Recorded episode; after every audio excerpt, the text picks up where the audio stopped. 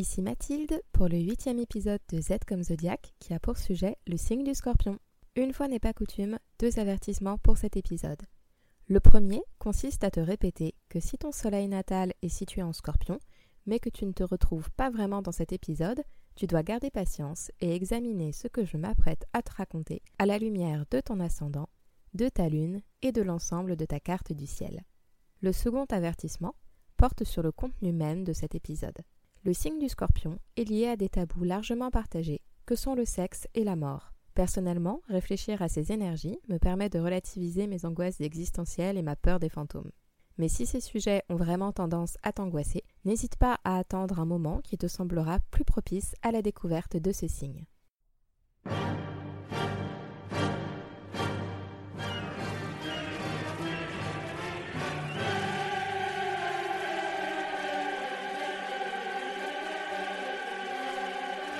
Nous avons définitivement basculé dans l'automne. La lumière pénètre dans son tombeau.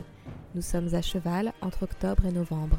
Les arbres sont dépouillés de tout ornement et nous présentent leurs squelettes de bois. Leurs feuilles mortes se désagrègent dans des marais d'eau stagnante, tandis que la pluie tombe, tombe et tombe encore. La Samaine arrive, qui célèbre l'ouverture des portes entre royaume des morts et royaume des vivants. Et, à la Toussaint, on vient porter des chrysanthèmes sur les tombes des disparus en espérant presque frissonner à leur invisible présence. Le scorpion est notre deuxième signe d'eau. Le cardinal cancer était la source du ruisseau originel, et les mutables poissons nous inviteront à nous laisser avaler par l'océan. Mais le fixe scorpion nous parle de ces bouillons de culture, qui sous des apparences putrides et croupissantes, recèlent en vérité le mystère même de la vie. Eh bien oui, c'est que ça grouille là-dedans pour que le cycle éternel puisse continuer. Aussi, le scorpion fixe les valeurs de l'automne. Il s'agit de remettre en question la toute-puissance extériorisée du jour pour poursuivre le déclin à peine enclenché en balance. La balance avait apporté la touche esthétique finale pour parfaire l'œuvre des six premiers signes zodiacaux. C'était la cerise sur le gâteau, le dernier détail du château de sable, la touche finale qui parfait le tableau. Mais en scorpion, arrêtons une bonne fois pour toutes de croire naïvement à la toute-puissance du soleil, dont les forces vitales sont en recul manifeste à cette période de l'année. Place à la contestation, à l'indépendance et à l'esprit critique. C'est l'automne, bon sang. Il est temps de tout détruire, volontairement. C'est l'occasion idéale pour repartir sur de bonnes bases, se reconstruire et évoluer. Ainsi sonne le glas. C'est la fin des choses. Détruisons le gâteau, piétinons la sculpture, déchirons la toile en lambeaux. Il ne s'agit pas que de détruire, mais de muter, de se transformer, de se métamorphoser, de se régénérer tel un phénix, et d'obtenir à partir de fruits pourrissant dans les cuves l'eau de vie qui enivrera ensuite le Sagittaire.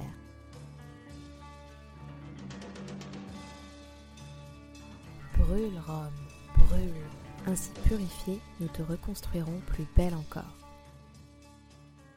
Le symbole cursif qui représente le scorpion est explicite avec la tête de l'animal, son corps, ses pinces et sa queue piquante partant vers l'extérieur.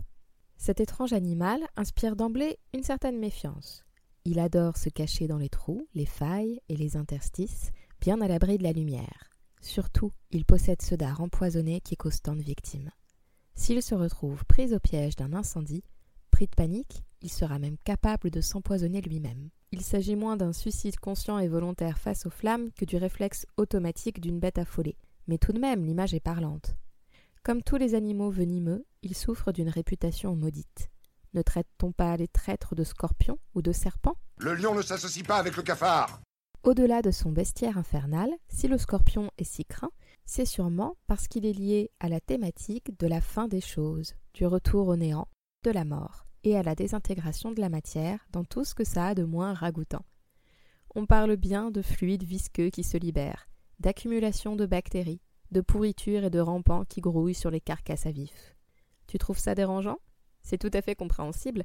D'une part, tout cela est bien mystérieux et comporte une part d'inconnu un peu effrayante, mais aussi cela te renvoie à ta matérialité, à ton corps comme nourriture pour les vers, ce qui n'est pas forcément reluisant pour l'ego. Sauf que, au-delà de la répulsion que cela t'inspire, ça fait partie de la vie. Il faut que la végétation se décompose pour devenir le ferment des plantes qui naîtront grâce à lui. Quant aux insectes qui te répugnent, ils sont indispensables à l'écosystème dont tu fais aussi partie. De ce point de vue, tant mieux si tu les nourris, tant mieux si tu participes au grand cycle de la vie. D'ailleurs, c'est exactement ce genre de vision qu'a le scorpion.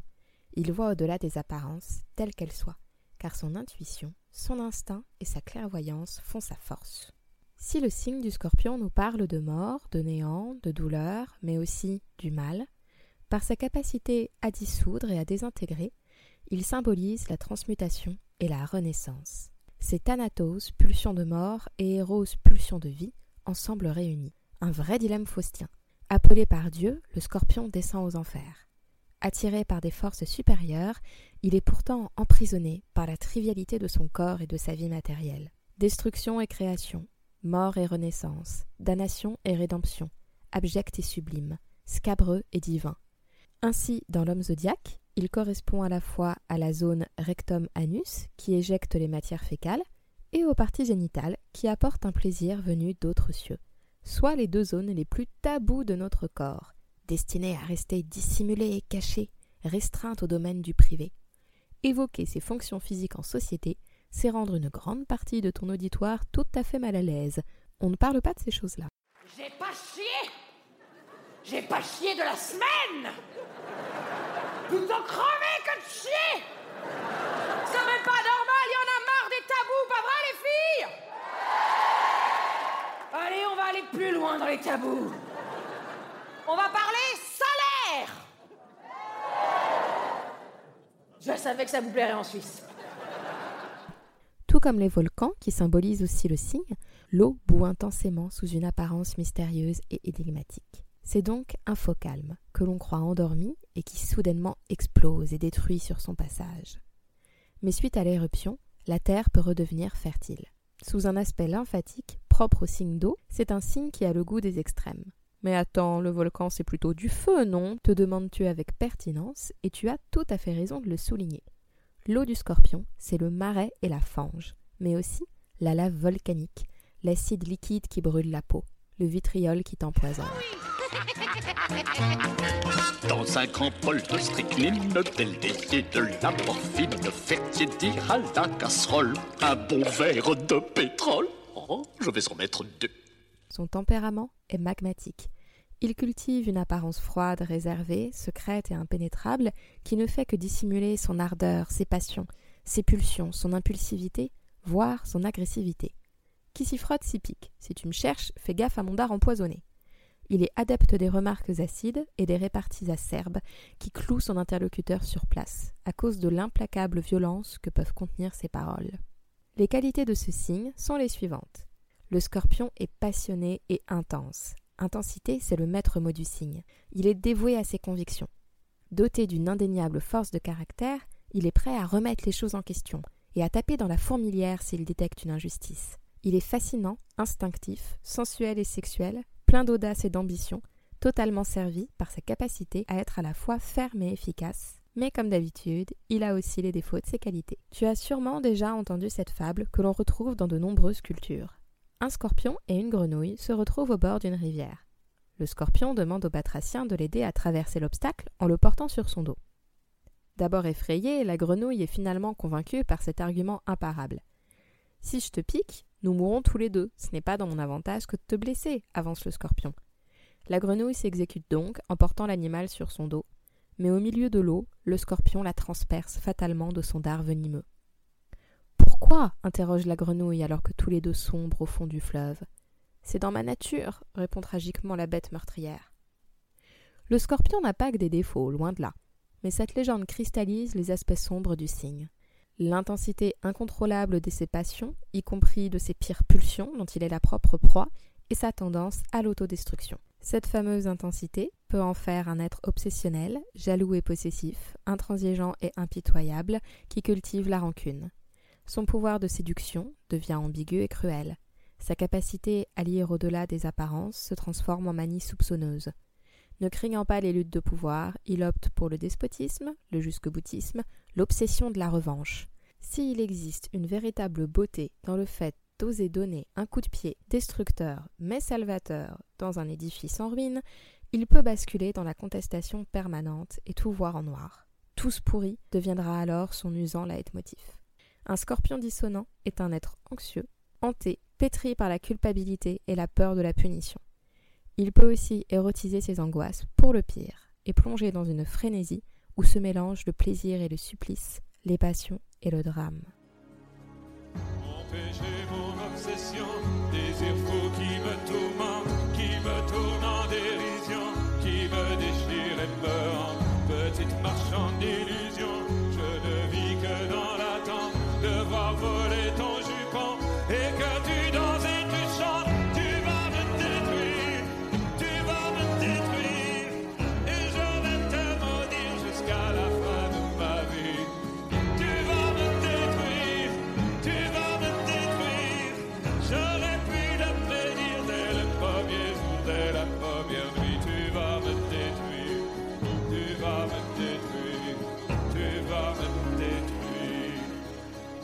Comprendre, revenons sur son opposé polaire qui faisait l'objet du second épisode de Z comme Zodiac, le signe du taureau.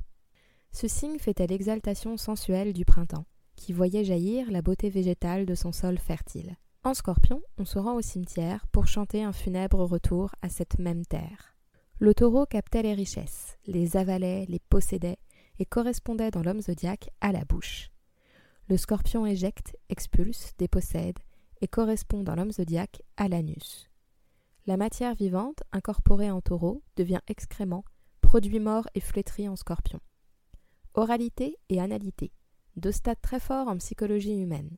La matière fécale représente la souillure et l'agressivité, au point que nous soyons légion à utiliser le fameux mot de Cambronne plusieurs fois par jour. Merde Putain Chiotte Toutefois, c'est aussi dans cette fonction du corps que l'on trouve un incroyable levier de création, même de sublimation. Tu as déjà entendu parler du sacrum? Il s'agit de cet os situé tout en bas de ta colonne vertébrale et qui permet de la relier à ton bassin.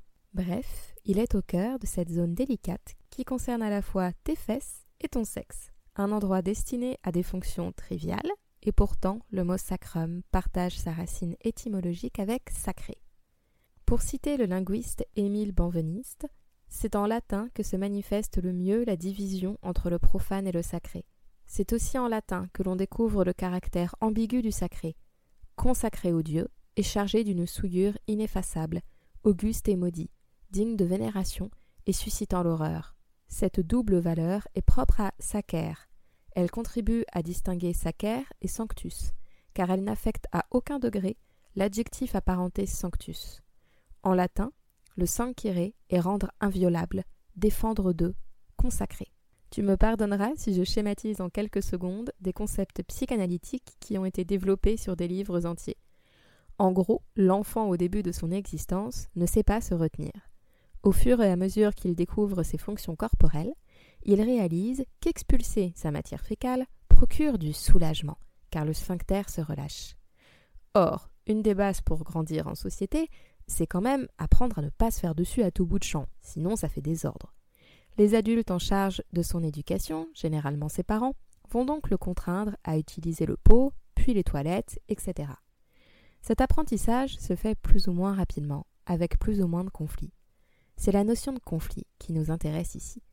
Il serait beaucoup plus agréable pour notre partie primitive, animale et charnelle de juste faire quand bon nous semble. Mais culturellement, c'est impossible. Or, entre 1 et 4 ans, on adore ses parents. Et de là naît cette intensité propre au scorpion. On aime de toutes nos forces ces personnes qui nous obligent à nous contraindre et à renoncer à notre part de sauvagerie.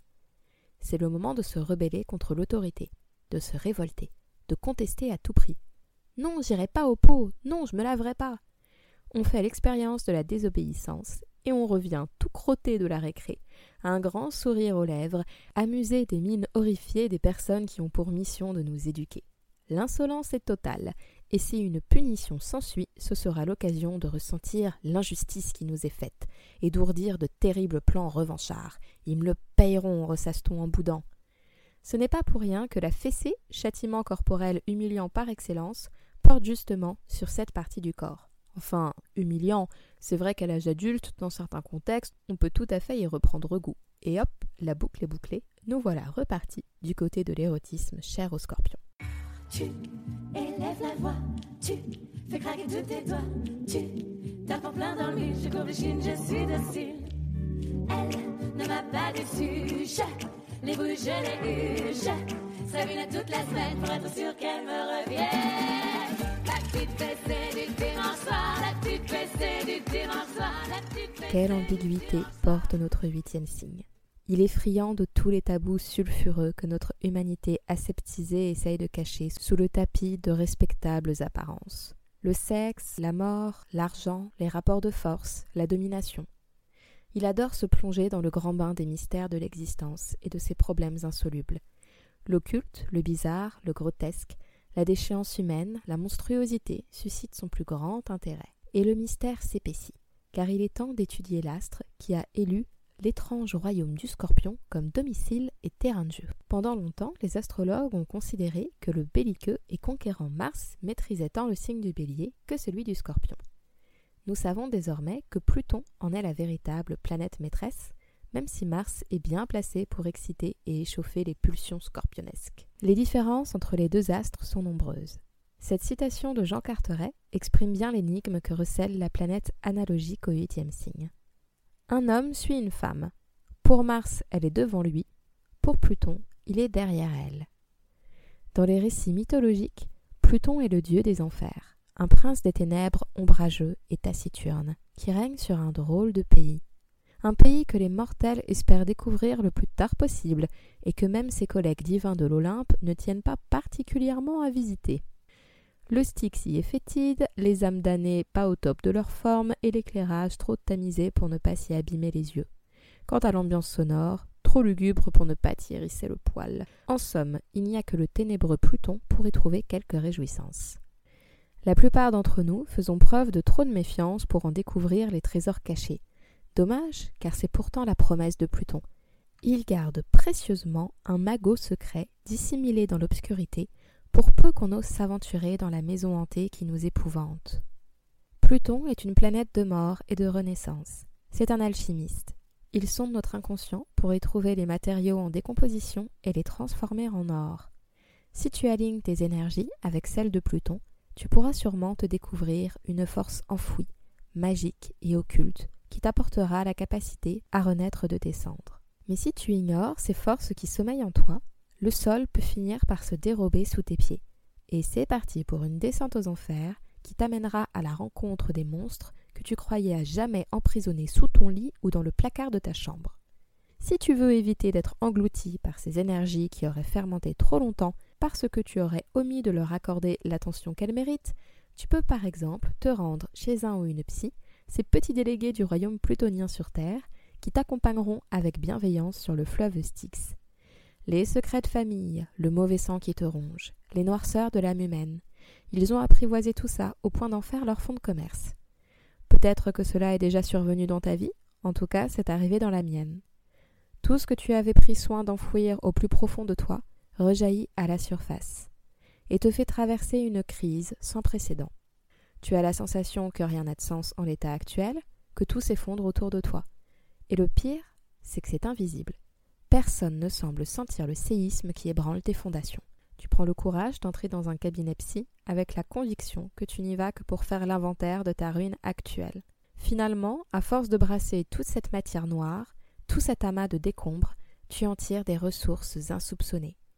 Au bout de quelques semaines, de quelques mois, de quelques années, tu fais peau neuve. Et bah tu vois, Pluton n'est pas que le diable, loin de là, il a plusieurs casquettes. Par exemple, c'est aussi la figure de l'amant, cette présence magnétique qui attise nos désirs les plus secrets, notre part sombre, notre envie de mordre à même la peau et de la griffer, de posséder l'autre au-delà de toute raison et de toute norme dictée par la société.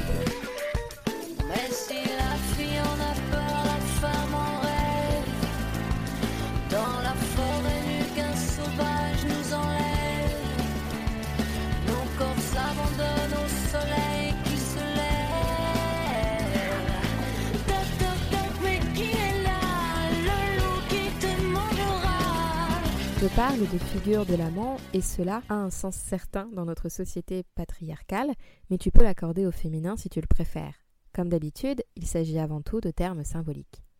Pluton est porteur d'érotisme, mais un érotisme différent de celui du taureau et de sa maîtresse Proserpine, planète de consentement qui offre son accord. Mais vas-y, prends-moi donc, puisque j'en ai envie aussi.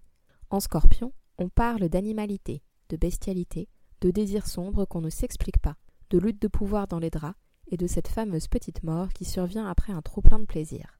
Par ailleurs, et on revient à cette ambivalence de trivialité et de sacré, les élans érotiques sont tout de même à l'origine du développement de civilisations entières. Sans pulsion sexuelle, c'est impossible de développer son espèce, il suffit de voir comment se portent les pandas. André Barbeau parle de Ruth et d'élan vers Dieu. En effet, un sujet marqué par Pluton ou par l'énergie du scorpion peut trouver dans son activité sexuelle un moyen de canaliser l'intensité de ses passions. C'est grâce au sexe qu'il peut littéralement donner corps à la puissance qui le submerge.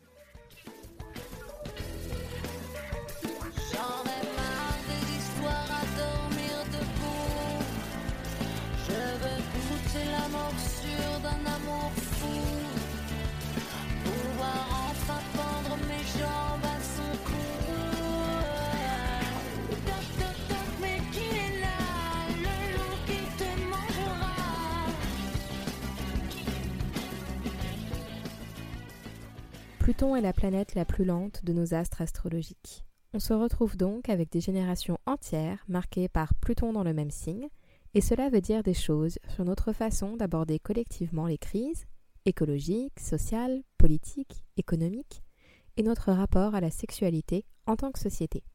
En conjonction avec le Soleil, on a autant assisté à la destruction atomique d'Hiroshima et Nagasaki par les États-Unis qu'à l'éclatement du mur de Berlin en octobre 89. Autodestruction d'humains par d'autres humains, de citoyens d'un même pays pourtant coupés en deux. Deuil, régénération. Il s'agit de dynamiques bouleversantes, impératives, dérangeantes, irréversibles et protéiformes. Les professions du scorpion sont les suivantes. Les psychologues, bien sûr, qui ne craignent pas de s'enfoncer dans les noirceurs de l'âme humaine. Bonjour, Polly. Je vais ranger ma chambre. En échange, vends-moi ton âme immortelle. Les détectives, à peu près pour les mêmes raisons. Tout ce qui a trait aux funéraires, les médecins légistes, les pompes funèbres, les criminologues. Oh, mercredi est parfait. À l'approche de l'âge où les fillettes n'ont plus qu'une chose à l'esprit. L'amour L'homicide. Mais aussi tout ce qui a trait aux héritages, notamment d'argent. Les assureurs de vie, les banquiers, les notaires qui assurent les transactions de biens suite au décès de nos proches ou moins proches. Ces transactions peuvent paraître très bizarres lorsqu'on est encore en deuil, encore dans l'incompréhension de cette non-présence physique de la personne qui nous a quittés, et qu'à la place de sa voix, de sa chaleur, de ses paroles, on nous présente un chèque, une maison ou un vieux lot d'argenterie. Les métiers liés à l'occulte, toutes ces activités où l'on n'hésite pas à soulever le voile qui sépare notre réalité cartésienne des grands mystères et des terribles forces de l'existence et de son après. Les voyants et les voyantes, les astrologues, les sorcières en sont les meilleurs représentants. Mais attention, si on parle des médiums qui subissent parfois bien malgré eux les manifestations de l'au-delà, rendez-vous en signe des poissons, c'est encore un autre délire. On parle ici des magiciens et des magiciennes qui prennent conscience de leur puissance et en jouissent délibérément.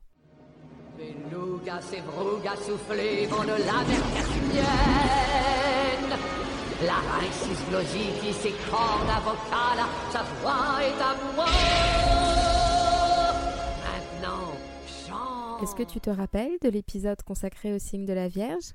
Ces énergies, combinées à celles du scorpion, font les sorcières et les sorciers qui se tournent vers des magies puissantes, la magie rouge ou même la magie noire. Cela peut aussi arriver sous l'influence de Saturne. Le Seigneur des Ténèbres a fait de grandes choses, terribles certes, mais grandioses, explique Ollivander au sujet de Lord Voldemort. Il faut aussi évoquer les bourreaux, qui exécutent de terribles ordres en y trouvant leur compte, et enfin les criminels et les serial killers, animés par d'intenses et mystérieux désirs. Le personnage de Dexter, par exemple, est la parfaite alliance vierge-scorpion. Il repère méthodiquement ses proies, couvre ses traces, procède de manière chirurgicale, mais toutes ces précautions n'existent que pour juguler ses traumatismes, ses désirs morbides, sa sauvagerie et son addiction au sang qui éclaboussent les draps stériles où il achève ses victimes.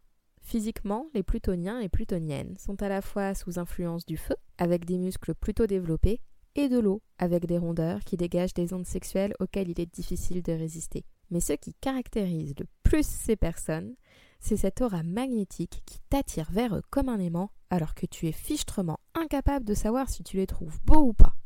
C'est l'acteur Mads Mikkelsen, Lune et Soleil en scorpion, qui te donne des palpitations alors que tu susurres à ton voisin de ciné Il a quand même une tête chelou, non? C'est la chanteuse Björk, soleil, lune, ascendant en scorpion, qui te scotche à l'écran avec ses expressions mi-fascinantes, mi-inquiétantes. Ce sont les regards perçants de Rachel McAdams, soleil, Vénus, Uranus et ascendant en scorpion, ou de Katy Perry, pas moins de cinq astres et d'un ascendant scorpion pour cette pop star qui renouvelle sans cesse ses looks, comme aussi Madonna, très plutonienne en dépit de son soleil de Lyon et de sa lune en vierge qui ressortent fort dans sa carrière. Note bien, nul besoin d'iris très clairs de sorcière pour avoir ce regard caractéristique qui semble voir à travers ton âme.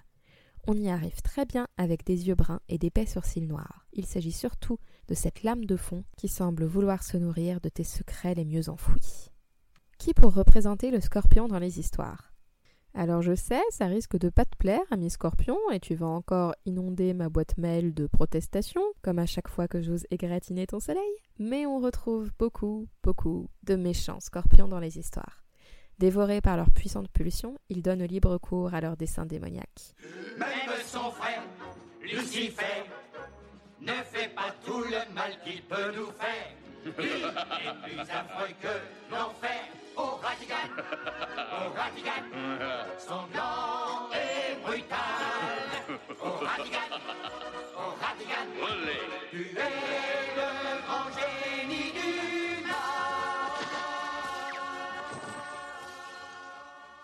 Les méchants très méchants, qui aiment vraiment être méchants, sortent tout droit des enfers, et oui, c'est vrai, les vilains sont souvent scorpions.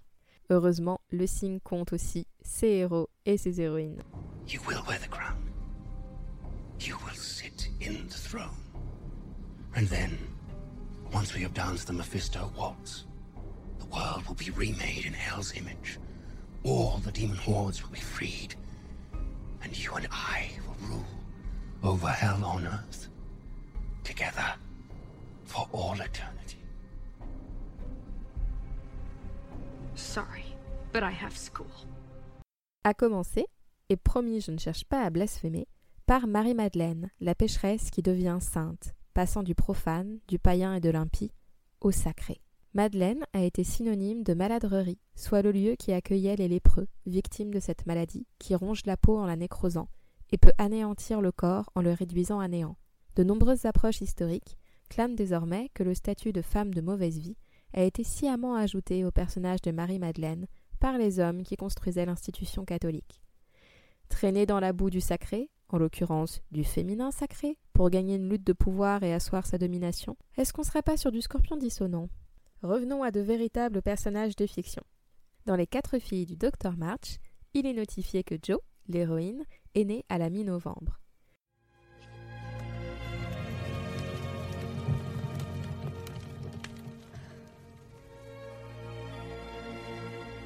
It is a very great loss, and you have every right to be put out. But don't let the sun go down upon your anger. Forgive each other. Begin again tomorrow, huh? We'll never forgive her.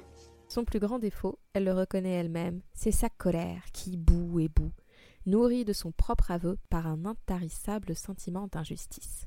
Colère d'être née dans un monde où on empêche les femmes de poursuivre leurs études, colère d'être réduite à des activités de chambre lorsqu'elle souhaiterait exprimer sa fureur, colère face à la guerre qui la prive de son père, colère lorsque l'instituteur se permet de frapper sa petite sœur Amy, colère intense et terrible lorsque Amy jette son manuscrit au feu, colère face à la maladie qui frappe son innocente cadette.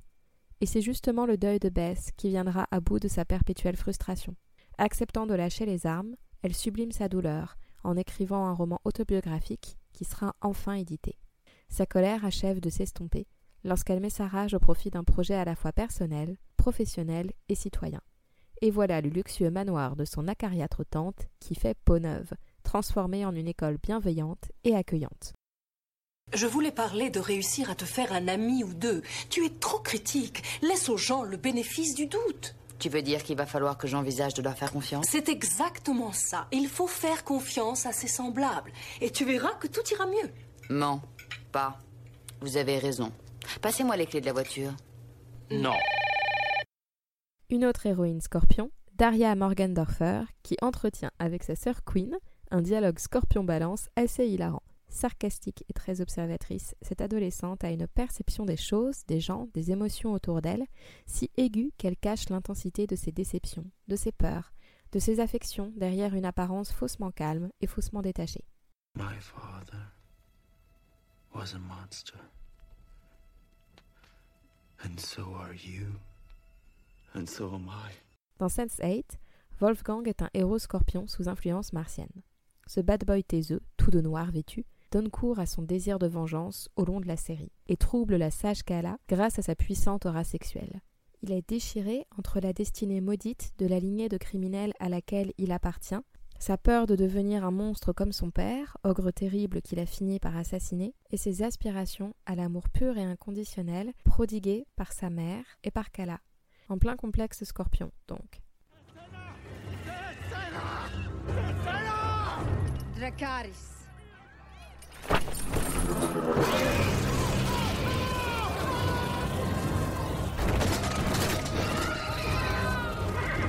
Pas de panique, si tu attends la sortie DVD de la saison 8 de Game of Thrones, je saurais résister à la cruauté de te spoiler, en dépit de mon propre ascendant scorpion.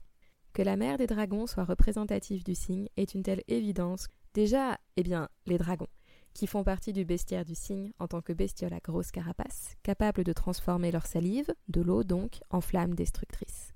Ensuite, la purification par le feu. Peu importe les deuils et les drames qu'elle traverse, lorsque Dany est au fond du trou, elle renaît de ses cendres, animée par un désir de revanche qui la dépasse parfois. On la voit se métamorphoser au fur et à mesure de l'histoire. Elle cesse réinventer.